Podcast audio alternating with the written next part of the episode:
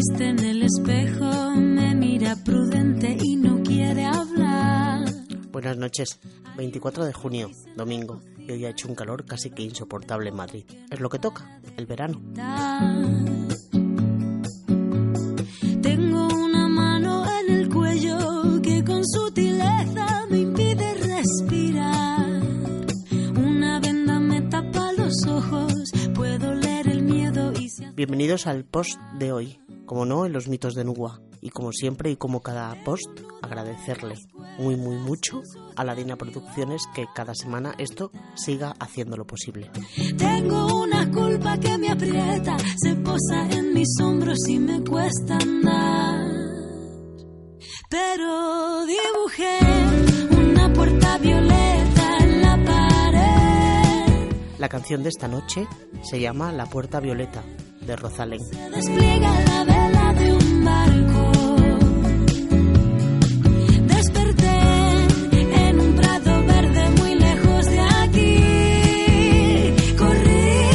Hoy vamos a hablar sobre hechos históricos singulares. estoy a salvo. Una flor que se marchita, un árbol que no crece porque no es su lugar. Un castigo que se me impone, un verso que me tacha y me anula. La erupción del Vesubio, que sepultó la ciudad de Pompeya y las villas de Herculano, Estavia, Oplontis y Nuceria, se desencadenó un 24 de agosto del año 79 de nuestra era. Solo en Pompeya se ha calculado que vivían unas 25.000 personas. La tragedia duró tres días, durante los cuales los gases y partículas lanzados a la atmósfera por la erupción oscurecieron totalmente el sol de la zona. Destruida Pompeya, los anales históricos guardaron el hecho, pero el paso del tiempo hizo olvidar la exacta localización de la ciudad hasta que, en el año 1711, un campesino llamado Giovanni Battista encontró una pieza de mármol mientras excavaba un pozo. Al seguir encontrando más y más objetos en los días posteriores, Nocerino dio a conocer su hallazgo. El hecho llegó a oídos de un príncipe, el de Ansburgo, que organizó unas excavaciones. A 20 metros de profundidad aparecieron unas estatuas, pero por distintas circunstancias la investigación fue suspendida y el yacimiento fue olvidado. En 1738, Rocco Giancino de Alcubierre, ingeniero al servicio del rey Carlos III de España, reanudó las excavaciones por orden del monarca. Rápidamente logró identificar la villa de Herculano, gracias a una inscripción y algunos años después llegó a la conclusión de que un yacimiento cercano era Pompeya. En 1748 se descubrió el primer cadáver petrificado, al que pronto se unirían algunos más. Todos presentaban el aspecto de haberse convertido en piedra súbitamente, sin dar tiempo siquiera a interrumpir sus actividades. Incluso se conserva el cadáver de una madre amamantando a su hijo. Hay un monstruo gris en la cocina que lo rompe todo, que no para de gritar. Pocos saben que no fue Johannes Gutenberg 1400-1468 el que finalmente publicó las llamadas Biblias Gutenberg, es decir, los primeros libros oficialmente impresos con la imprenta de tipos móviles inventada por el impresor alemán. En efecto, Gutenberg preparó las planchas de la Biblia, pero cuando estaba a punto de comenzar su edición, se le agotó el dinero del que disponía y acosado y demandado por los acreedores, se vio obligado a entregar sus instrumentos y prensas, además de perder todo el derecho sobre la edición y ceder la distinción de ser el editor del considerado como libro más bello de la historia.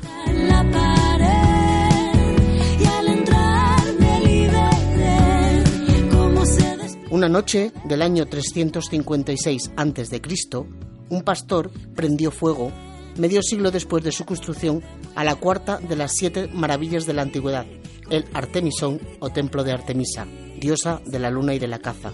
Ciudad situada a orillas del mar Egeo, Efesio en el Asia Menor, un soberbio edificio de mármol blanco de 130 metros de longitud, sustentado por 127 columnas jónicas de 20 metros de altura y 2 metros de diámetro cada una.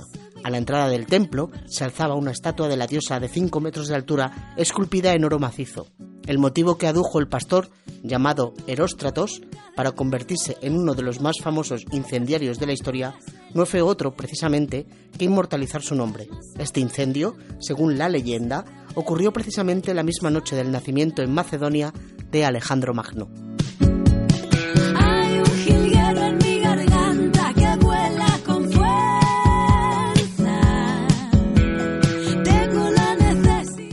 Media ya se sabía que la humedad y los gases eran dos de los principales enemigos de las piedras de los monumentos. El emperador Federico II dictó órdenes estrictas para mantener limpio el aire en 1240. Un herrero fue ejecutado en 1306 en Londres por utilizar carbón de piedra con alto contenido en azufre, a pesar de la prohibición expresa. En Colonia, Alemania, una fábrica metalúrgica de cobre y plomo, fue clausurada en 1465 por la contaminación ambiental que producía.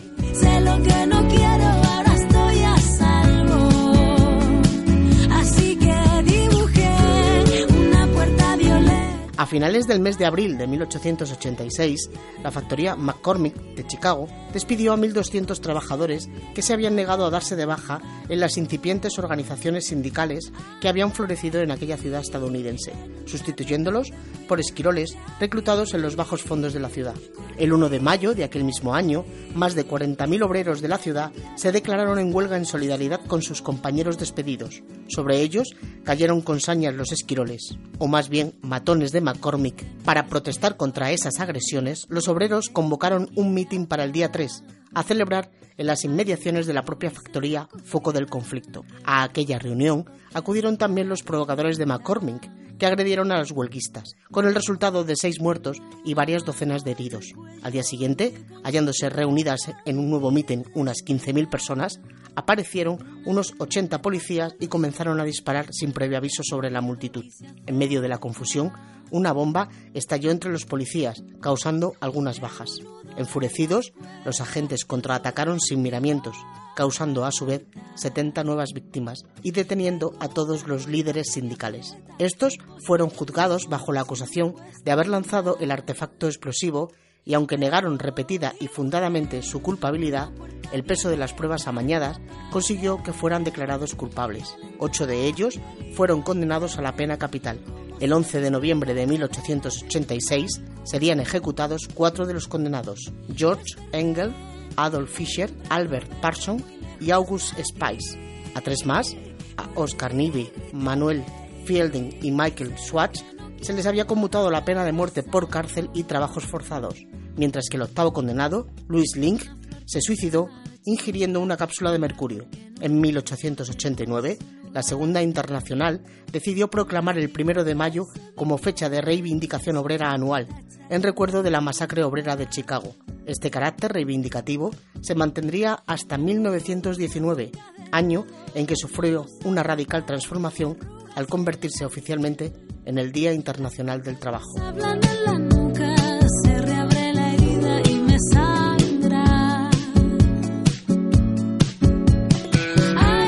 El origen de la cruz como símbolo de la fe cristiana se remonta a un hecho biográfico del emperador romano Constantino II el Grande. Según cuenta su biógrafo Eusebio Pánfilo, cuando Constantino se dirigía hacia Mangecio, el año 312, donde habría de disputarse una importante batalla, la conocida como el Puente Milvio, apareció ante sí una gran cruz rodeada por la frase In hoc signo vinces, con este signo vencerás. Impresionado, Constantino mandó que a partir de entonces figurase en los estandartes o lavaros de sus tropas una cruz cristiana orlada con tal inscripción. Años después, durante el primer concilio de Nicea, celebrado el año 325, el emperador decretó que fuese adoptada la cruz como símbolo oficial de la religión cristiana.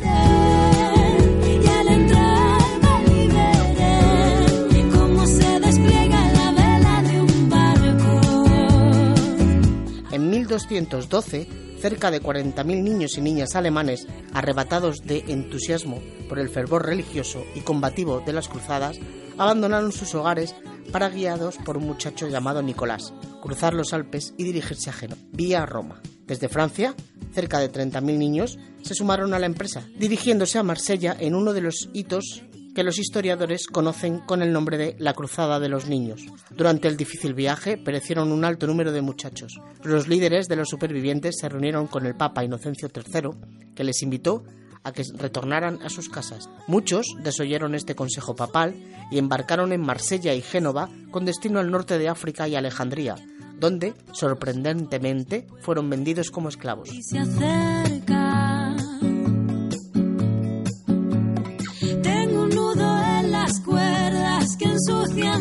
En 1917 se celebró en Moscú el juicio del Estado soviético contra Dios, en una parodia del Tribunal Popular, presidido por el comisario de Instrucciones Públicas Anatoly Lunacharsky, de 1875 a 1933. Este tribunal halló a Dios culpable de los cargos imputados, por lo que le condenó a muerte, siendo ejecutada la sentencia por medio de una salva de fusilería dirigida al cielo.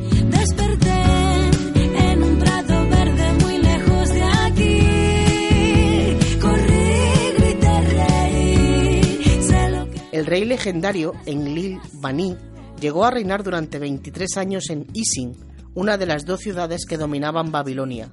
Tras ser elegido rey por un día, en el curso de una tradicional ceremonia anual de las celebraciones del Año Nuevo, Elil Bani, apodado el jardinero, era realmente jardinero del rey. De acuerdo a la costumbre, fue elegido por este para que reinase durante un día, tras el cual habría de ser sacrificado a los dioses, pero se dio la circunstancia de que el rey oficial murió durante las celebraciones y en Lil Bani permaneció en su puesto entre los años 2029 y 2006 a.C. Hay un en mi garganta que vuela con En el año 695, Leoncio encabezó una rebelión popular contra el reinado del emperador Justiniano II, al que capturó y mandó cortar la nariz en la creencia de que tal desfiguración le haría indigno de la corona y le alejaría para siempre del trono. Tres años después, en 1698, Leoncio fue derrocado por tropas al mando del general Tiberio, quien le sustituyó en el trono con el nombre de Tiberio III, y ordenó a su vez que cortaran la nariz a Leoncio. Tras diez años de exilio, Justiniano II recuperó el trono en el año 705 y ejecutó públicamente a ambos.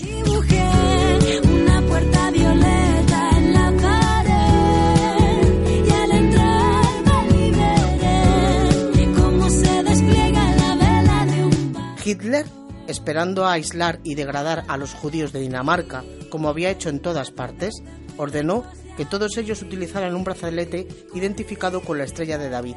Sin embargo, su plan se vio frustrado cuando a las pocas horas de ponerse en vigor la orden, ciudadanos daneses de todas las religiones salieron a la calle portando el brazalete. El rey Cristian X, de 1870 a 1947, que también lo llevó, llegó a decir públicamente, yo soy el primer judío de mi país. En ese mismo clima de hostilidad y resistencia pasiva a las fuerzas de ocupación alemana, en septiembre de 1944, los nazis decretaron la detención inmediata de todos los miembros de la policía danesa, acusada de boicotear la política nazi de ocupación y de no perseguir los sabotajes civiles. Todos los policías daneses fueron inmediatamente deportados a campos de concentración en el suelo alemán.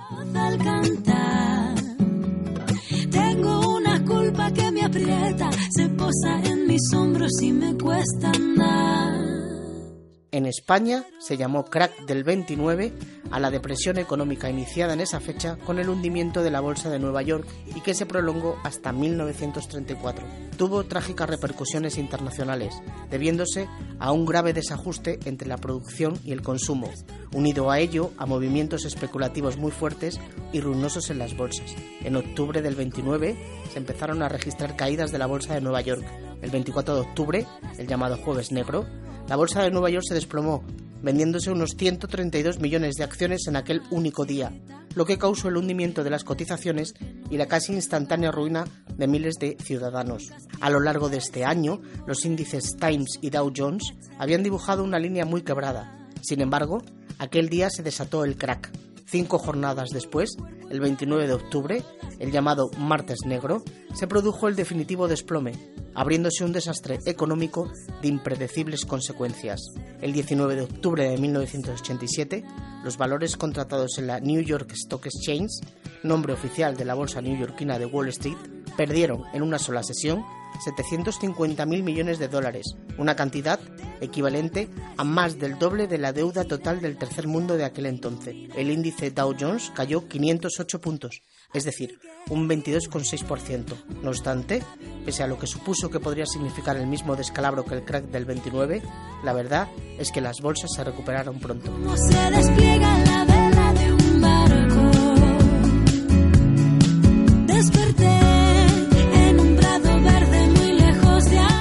Mes de septiembre de 1973, Clark Olofsson tomaba como rehenes a cuantos se hallaban dentro de una entidad bancaria de la capital sueca, Estocolmo, que pretendía atracar. Su buen comportamiento con estas personas y tal vez la justicia de los móviles de su intento de atraco hicieron que todos sus rehenes abogaran por él una vez fueron liberados. A partir de ese curioso suceso de identificación entre secuestradores y secuestrados, se fue elaborando una teoría psicológica. Corroboraba, a medida que se fueron constatando casos similares, imponiéndose la denominación común a todos ellos de el síndrome de Estocolmo, en recuerdo a aquel primer caso registrado y estudiado. Poco tiempo después, lo ocurrido en el caso del secuestro de Patricia, Patty Hearst, la rica heredera del emporio periodístico de su padre, Randall Hearst, quien por cierto se dice que sirvió de modelo para el ciudadano Kane, creado por el cineasta Orson Welles, por el llamado Ejército Simbiótico de Liberación, que acabó con la sonada detención de la joven tras su conversión en miembro activo del grupo terrorista, ayudó a popularizar este síndrome al que se suele invocar invariablemente tras cada secuestro. Me tapa los ojos, puedo leer el miedo y se acerca.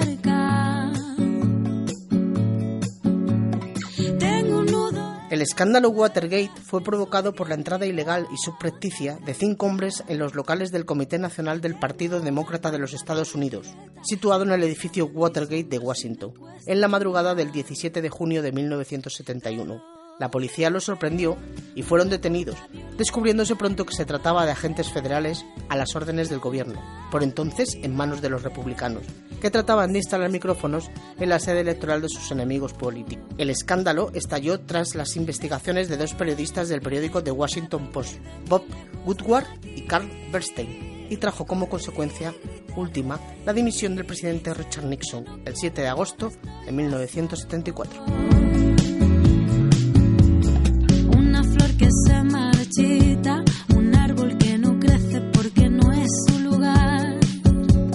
La primera vez que se utilizó la clave de Morse SOS fue en 1909, en el naufragio del barco Slavonia. Esto ocurría tres años antes de que fuera adoptada como clave universal en la conferencia radiotelegráfica de Berlín en 1912. El mensaje fue captado y el rescate fue un éxito. Por cierto, hay que hacer constar que pese a que muchas veces se ha apuntado que esta clave Morse corresponde a las iniciales de la frase inglesa Save our ships, salve nuestros barcos, o incluso Save our souls, salve nuestras almas, lo cierto es que no significa nada en sí misma. En realidad, se trata de unas combinaciones de código Morse, tres puntos, tres rayas, tres puntos, más fáciles de distinguir en condiciones de máxima urgencia en las que se utiliza.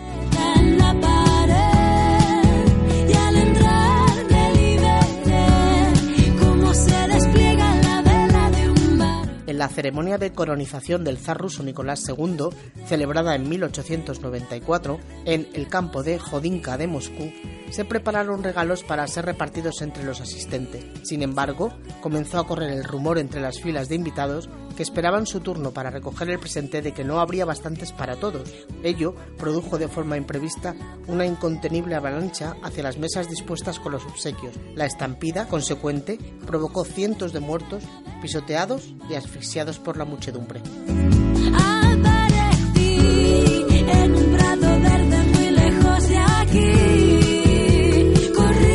En enero de 1848 se anunció el descubrimiento de oro en California. Con esta noticia se desató una de las mayores fiebres del oro que la historia recuerda. La población del territorio pasó, en un solo año, de 1.500 a 100.000 personas, muchas de ellas bandoleros, ladrones, timadores y pistoleros. Se desató un caos y una anarquía tales que el gobierno federal mexicano preocupado por los desmanes, envió una fuerza armada para restablecer el orden. Fue inútil. La práctica totalidad de la tropa desertó, uniéndose a las filas de los buscadores de oros. El gobierno mandó entonces un barco de guerra del que desembarcó una compañía. cuyos miembros desaparecieron igualmente. Tengo un nudo en las cuerdas que ensucian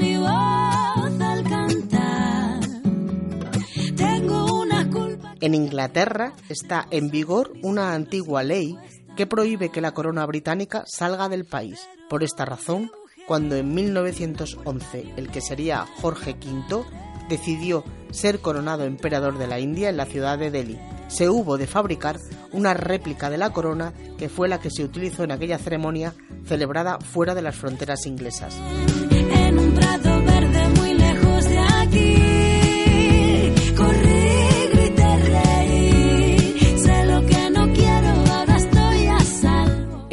1910 se inauguró oficialmente la Plaza de Toros de la ciudad turca de Constantinopla. La plaza era de madera y capaz para unas 30.000 espectadores. En su inauguración torearon los maestros José Fernández, Chico de la Camila, Negret y Frutitos, optando por no matar a los astados, para no excitar más los ánimos ante la propaganda en contra del espectáculo que se desató en la ciudad. A la postre, este tipo de espectáculos no fue del agrado del público turco y las corridas de toros no arraigaron en tan extraño lugar.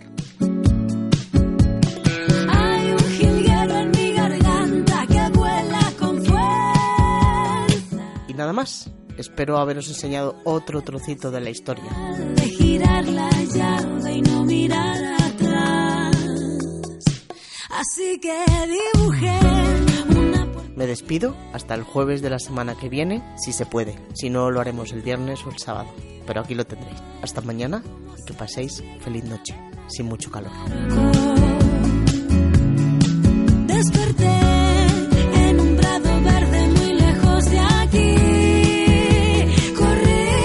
El post de hoy se lo dedico a Elena, que estará en la playa disfrutando de sus vacaciones y del agua. Mamá me lo recordó y para ti va. Un besito. Una puerta violeta